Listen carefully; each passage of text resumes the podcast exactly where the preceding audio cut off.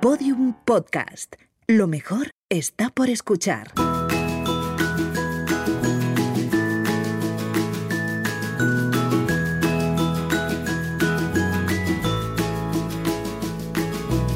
Charlas, un podcast de sonajero de Fisher Price.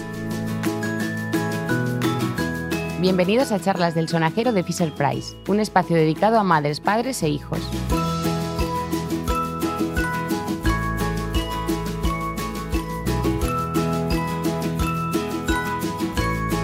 Inteligencia emocional.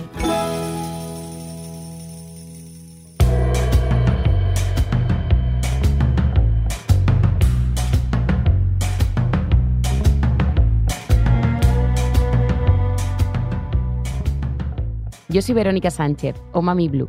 En el capítulo de hoy abrimos nuestras charlas a las emociones, a la inteligencia emocional. Para ello, contamos con la psicóloga del Centro Área Humana de Madrid, Marta de la Fuente. Bienvenida, Marta. Hola, muchas gracias. Pues hoy abrimos un tema, un temazo, la inteligencia emocional, que para muchos les resultará familiar y a otros les sonará de pasada. ¿Puedes decirnos de qué hablamos cuando hablamos de inteligencia emocional? Sí, mira, la inteligencia emocional hay como cuatro patas importantísimas, ¿no? Eh, la primera es como la percepción y la expresión de nuestras emociones. Eh, el uso inteligente de la emoción, es decir, cómo usarlas ¿no? de una forma eh, habilidosa, adecuada, que nos ayuden para nuestra comunicación y sobre todo en todos los procesos cognitivos a nivel de pensamiento. Y la tercera pata es comprender ¿no? Eh, cómo funcionan las emociones, cómo se combinan y cómo progresan a través del tiempo. Y sobre, y sobre todo saber apreciar los significados de las emociones. Y el cuarto y muy, importante es la regulación, ¿no? estar abierto a estos sentimientos, a estas emociones, modular los propios, ¿no? en las propias emociones y las de los demás. Pues estoy deseando saber más. Así que, si te parece, antes de profundizar, vamos a escuchar qué es para nuestras madres y padres la inteligencia emocional y cómo interactúan con las emociones de sus hijas e hijos. Hola, soy Sofía desde Aosta, en Italia. Em, mi hijo sí reconoce las emociones desde hace mucho tiempo, ahora tiene dos años. Eh, aquí donde nosotros vivimos, eh, cuando el niño tiene seis meses, el médico, el médico de familia le regala un libro que está hecho con niños exactamente de su misma edad y son la fotografía de las caras eh, expresando las emociones y entonces se enseña a los padres a, leer el libro, no tiene letras, es solo em, cómo interpretar el libro para que el niño em, comience a, identificar las emociones y así cuando empiezan a hablar eh, ya las saben interpretar todas. Me llamo Marta, soy de Zaragoza. Sobre las emociones, pues sí, le he dado mucha importancia a que mi hija reconozca, identifique, sepa qué son las emociones y las sepa gestionar.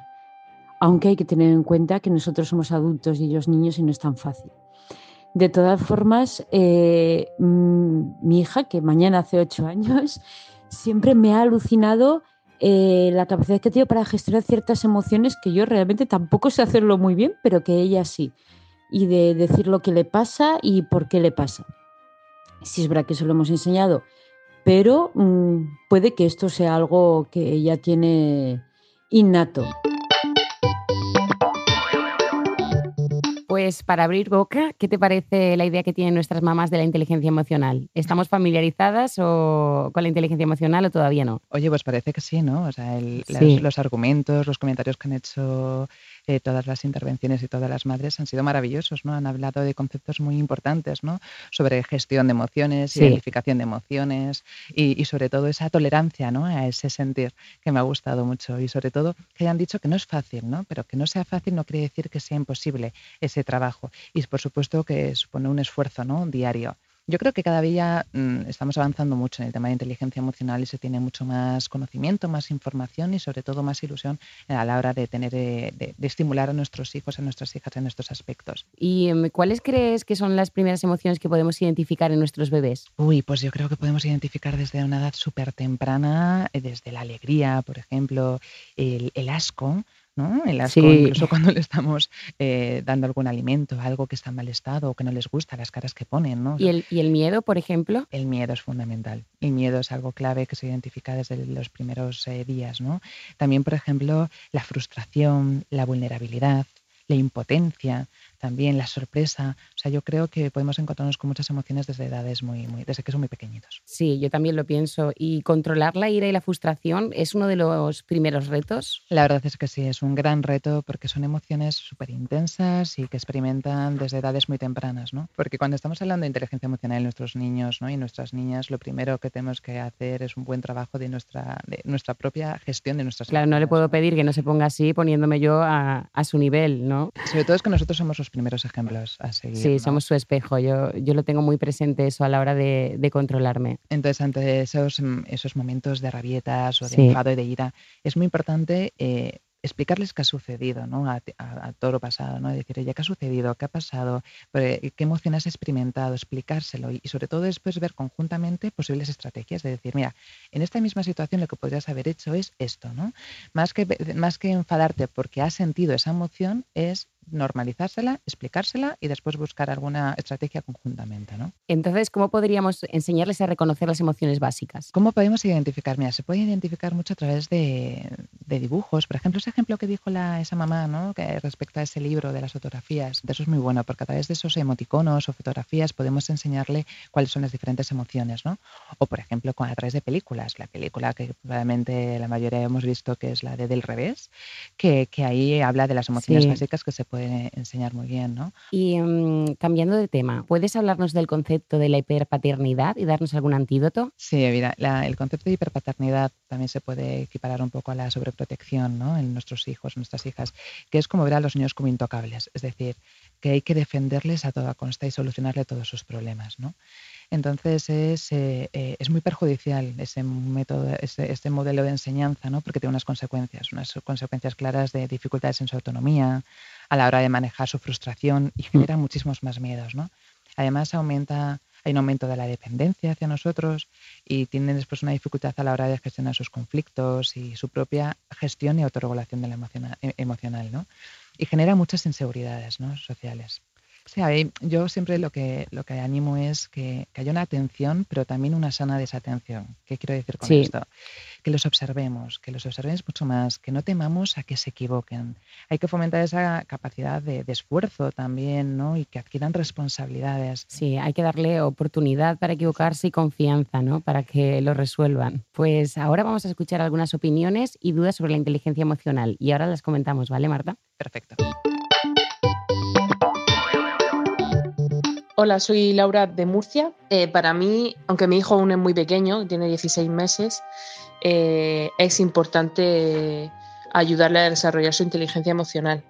Ahora mismo simplemente intento que, que reconozca un poco sus emociones. Si está enfadado, triste o frustrado, pues le digo, que estás triste, tal. Bueno, en principio no me contesta aún, pero quisiera seguir esa dinámica para que el día de mañana él no tenga problemas en, en reconocer sus sentimientos.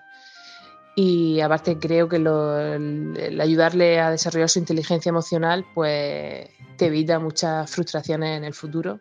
Para mí es importante y, y estoy intento, intento que sea así. Hola, soy Carmen de la Vila.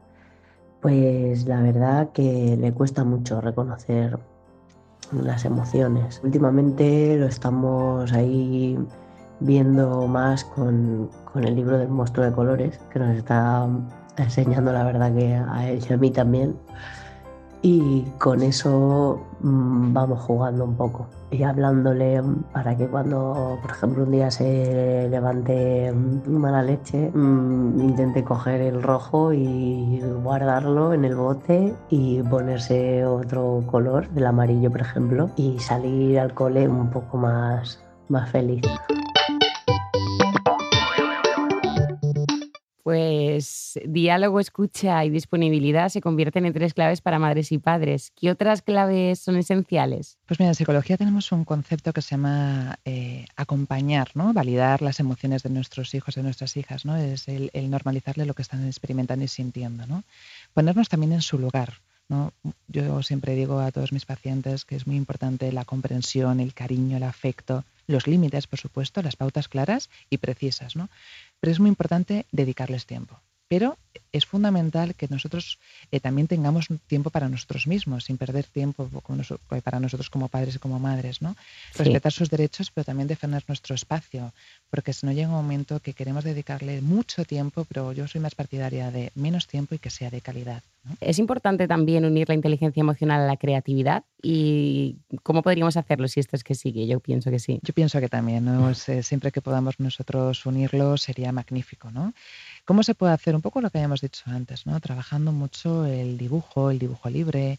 Y yo soy muy partidaria también de, trabajar mucho con las manualidades, con talleres, por ejemplo, talleres de cerámica, de, punto, porque ahí empiezan a, salir tantísimas emociones. Tantas veces sale a lo mejor la frustración, la curiosidad, la sorpresa, el asco. Entonces, eh, con ese tipo de cosas muy cotidianas de nuestro día a día, yo creo que, podemos sacar mucha... Podemos avanzar. Hombre, claro que sí. ¿Consideras que existe una, una carencia en las escuelas en relación a la educación emocional? Mm, desde mi punto de vista como psicóloga os digo que sí, que hay una relación directa, es decir, ¿por qué? El rendimiento escolar, mm, cuando un niño y una niña está estudiando, está haciendo sus tareas, se empieza a aflorar mucho la autoexigencia, el perfeccionismo, los miedos, las angustias. Entonces, si tú no le enseñas a sus niños a gestionar esas emociones, en un futuro nos podemos encontrar niños que se bloquean, niños ansiosos, ¿no? Eh, yo cada vez más me encuentro, pues a lo mejor, adolescentes con unas dificultades de gestión de la ansiedad ante, ante los estudios, ¿no? Y que pueden generarles como un fracaso escolar cuando son a lo mejor niños brillantes, pero es que es un problema de inteligencia emocional, ¿no? Pues vamos por último eh, a escuchar un tren de experiencia de nuestros oyentes y vamos a aprovechar que hoy te tenemos aquí para resolver las últimas dudas, ¿vale, Marta? perfecto. Pues eh, en mi caso, mi nena tiene casi dos años y bueno, pues nos enfrentamos ya a múltiples rabietas, emociones que no sabe gestionar, eh, pues cabezonería, etc. Entonces, pues sí que me gustaría educar a mi hija en, las emociones y, en la inteligencia emocional. Eh, por ejemplo, he oído muchas veces que dicen que no existen emociones buenas y malas o positivas y negativas, sino que todas son necesarias. Ojalá, ojalá fuera obligatorio en todas las escuelas educar en inteligencia emocional. Pues podríamos decir que la inteligencia emocional es una herramienta también de protección para nuestros hijos. Pues ya yo creo que sí, porque si un, niño y una niña sabe identificar sus emociones y gestionar sus emociones desde una edad muy temprana, le vamos a disminuir el sufrimiento emocional en un futuro. E incluso capacidad para reponerse ante situaciones complicadas que van a tener a lo largo de su vida.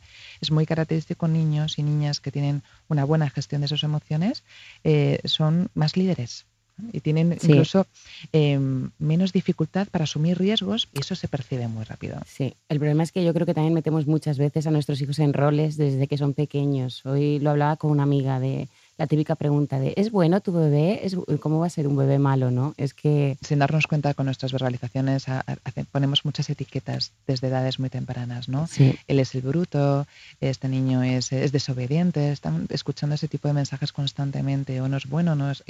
no, no son ni buenos ni malos. Sí, que son tonterías, que son cosas que tenemos como interiorizadas y no le damos importancia, pero que quizás deberíamos de de dárselas. Pues vamos a empezar a despedirnos, pero antes eh, quiero que le des a nuestros oyentes tres pautas o tres consejos desde tu experiencia que les pueda ayudar a, a incluir la inteligencia emocional en la crianza. Vale, pues mira, yo empezaría con que nosotros como padres y como madres hablemos de nuestras emociones, que expresemos lo que sentimos eh, contándoles nuestro día a día. ¿no? Es, bueno que normalicen que también nosotros tenemos emociones tanto positivas como negativas. Es decir, crear un ambiente en el que se hable habitualmente de los sentimientos ayudará a que el niño comprenda el significado y aprenda que las emociones son una parte de la vida. Después, como una, segunda clave es eh, ayudar a que los niños identifiquen emociones en otros, ¿no? A través de cuentos, de dibujos, a través del juego, que hacerles ver que los demás también sienten emociones, ¿no? Y después, eh, como tercer punto, a lo mejor ayudarles a identificar sus propios sentir. Cuando nos hablen, cuando nos cuenten, cuando nos eh, trasladen algo, escucharles de una manera activa, ¿no? Acompañándoles y después ya hacerles un, un devolverles y decirles, entonces, por lo que me estás diciendo, te sentiste frustrado, ¿no? Te sentiste triste ante esta situación, ¿no? Ponerle palabras a sus sentimientos. ¿Por qué? Porque de esa forma ese niño o esa niña no tendrá la necesidad ni de gritar ni de llorar para expresar una emoción. Empezará ya a decir, es verdad, me sentía frustrado. Entonces ahí es empezar a, pues eso, por una parte identificar, trasladar nuestras propias emociones, otro dos puntos, el segundo punto, identificar emociones en otros, y el tercero es que aprendan a identificar su propia emoción, ¿no? Pues Marta, muchísimas gracias por acercarte a las charlas y compartir tu experiencia con nosotros. Ha sido un lujo escucharte y nos va a servir a todos los que, los que hoy pasen por aquí. Muchísimas gracias a vosotros. Gracias, un abrazo. Un saludo, adiós.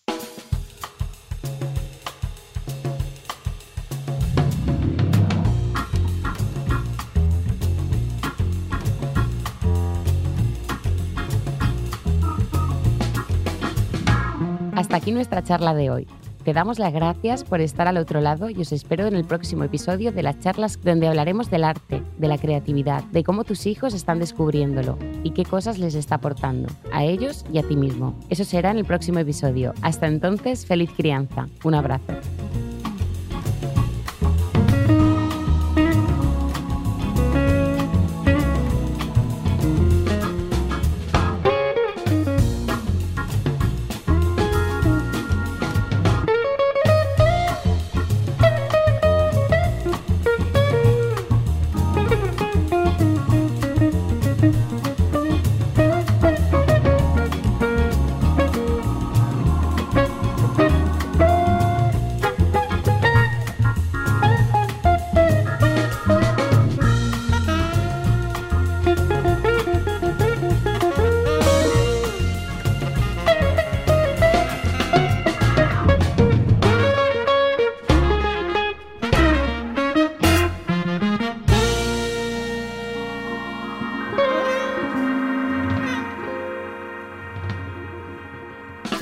Episodios y contenidos adicionales en la pestaña Sonajero en podiumpodcast.com.